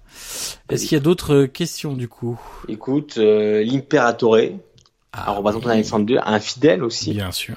Euh, qui nous dit en cas de départ de Mauro Icardi, est-ce que l'Inter peut rester que avec Martinez et, quelles seraient les pistes, les pistes pardon, à explorer pour l'épauler? Qu'avec Martinez, non, puisqu'il y aura plusieurs compétitions, ça c'est évident. La question est, si Icardi part, est-ce que tu cherches un joueur pour remplacer Icardi ou est-ce que tu cherches un joueur pour épauler Lautaro Martinez? Ah, c'est pas précisé. C'est là la question. Ah mais c'est la question que je te pose, Guillaume. Il faut te mouiller. Ah c'est à moi, c'est à moi que tu la poses. Eh est-ce qu'en gros tu vas chercher un crack, un très grand buteur, euh, voilà, type, euh, on sait que il lorgne un peu sur Dzeko en ce moment, etc. Qui peut jouer titulaire, ou est-ce que tu vas plutôt chercher un, un joueur de complément? Moi, j'aime beaucoup Lautaro. Après, est-ce qu'il peut être aussi prolifique qu'Icardi sur une saison? Je sais pas. Honnêtement, je sais pas. Je... Est-ce que tu vas marquer 20 buts par saison? Tu vois, je pense que c'est peut-être pas un peu tout. Alors moi, j'adore Martinez, je le ferai au titulaire, euh, comme il l'a été, il l'a été samedi. Après, je pense vraiment qu'il faudrait chercher, euh, chercher un vrai buteur quand même. Peut-être pas pour pas le faire jouer, mais au moins pour l'épauler. Je pense qu'il faudrait vraiment quelqu'un pour l'épauler. Bon, voilà. écoute, euh, le message est passé et puis. D'autres euh, questions? Oui, je vois Victor Casagrande, un fidèle aussi. Évidemment. L'Atalanta est-elle la seule équipe joueuse en Serie A? Écoute, euh, oui. Oui. Enfin, ça dépend ce qu'on entend par joueuse, mais ambitieuse dans le jeu, oui. avec Sassuolo aussi, mais ça se passe pas forcément aussi bien parce que il y a peut-être des joueurs d'un peu moins, un peu moins de qualité, notamment offensivement. Enfin, c'est même sûr. Euh, et puis aussi parce que euh, bah, Sassolo encaisse trop de buts sur des erreurs individuelles depuis début 2019 et ça pose pas mal de problèmes. Euh, voilà pour les questions qu'on a retenues, Guillaume. Euh, on va se quitter là-dessus. On va d'abord faire le récap de la semaine prochaine, voir quels seront le, les, les, matchs à suivre. Euh, ensuite, dans quelques instants, il y aura la petite histoire du football italien. La semaine prochaine, Guillaume, Retour à une semaine normale. Est-ce que tu veux qu'on commence par le match de dimanche midi 30 Eh ben, c'est bien ce que j'attends en premier. Eh oui, mais figure-toi que le Napoli va jouer ce match sur la pelouse de Frosinone. Donc ce sera dimanche à midi 30, donc euh, un gros joue enfin le dimanche on aurait, espéré, on aurait espéré que ce match euh, compte pour quelque chose. Mais oui, c'est voilà, il comptera pour absolument rien du tout. Euh, Bologne-Empoli samedi 15h, Roma Cagliari samedi 18h. Le choc Inter-Juve samedi 20h30 à ne rater sous aucun prétexte. Euh, Miss France Colanta ou euh, qui veut gagner des millions ou, Patrick Sébastien, on s'en fout. Vous regardez Inter-Juve. Midi 30 dimanche, Frosinone-Napoli. À 15h, un fabuleux multiplex de deux matchs, Spal Genoa et Chievo Parme. Ensuite, nous avons ne rigole pas Guillaume, ça suffit. Euh, à 18h sans Plazio, donc un match qui, qui promet aussi.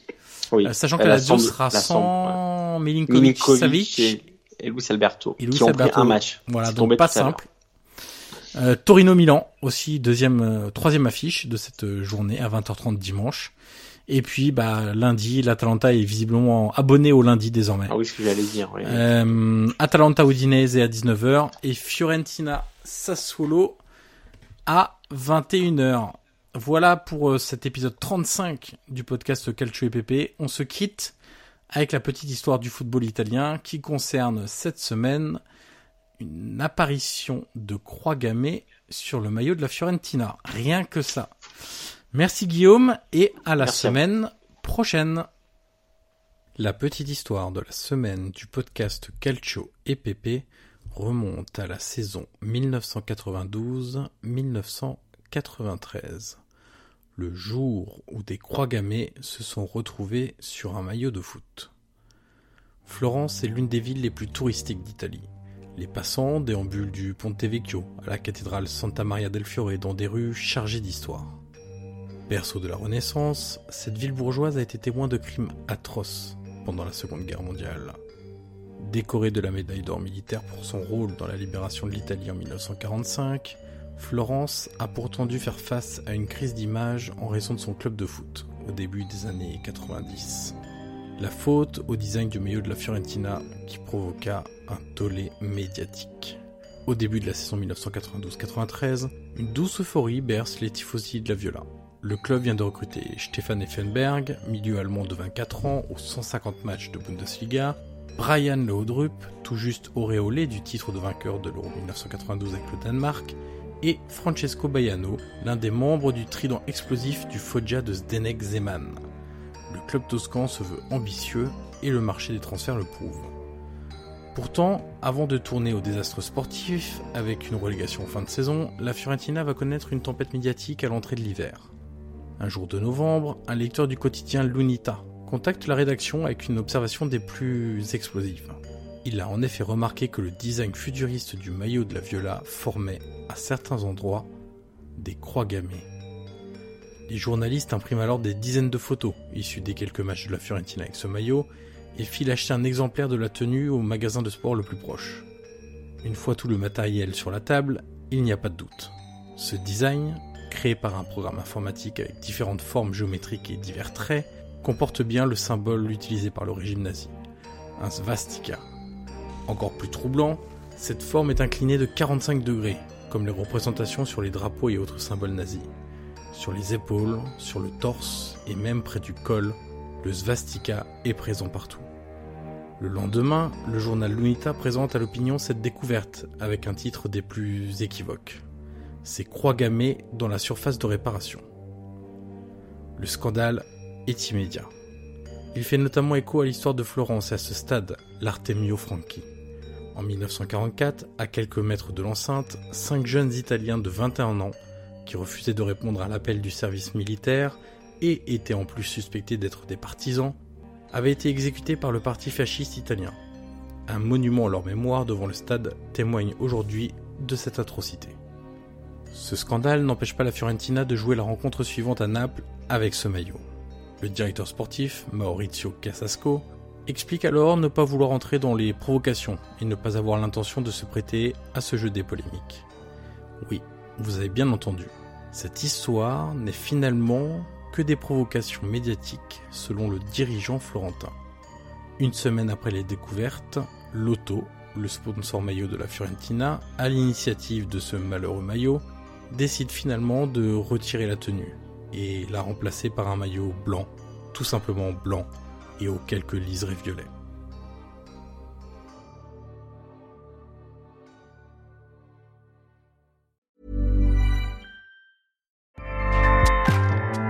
ACAST powers the world's best podcasts. Here's a show that we recommend. This is Roundabout Season 2, and we're back to share more stories from the road and the memories made along the way. We're talking rest stops, if we're stopping to get gas. You will be timed. you will be for sure. Misguided plans. I grew up in the city, so I have like, you know, a healthy fear of real extreme darkness. this was like wilderness. A lot of laughs. Y'all weird, but you, yeah, you, you were different. Like you were real different, bro. I can't really put my finger on it. And so much more. Just goes to show that unexpected yeah. things sometimes are the best when it comes to a road trip. Roundabout Season 2, presented by Nissan, is live now with new episodes rolling out every Thursday. Listen and subscribe wherever you get your podcasts.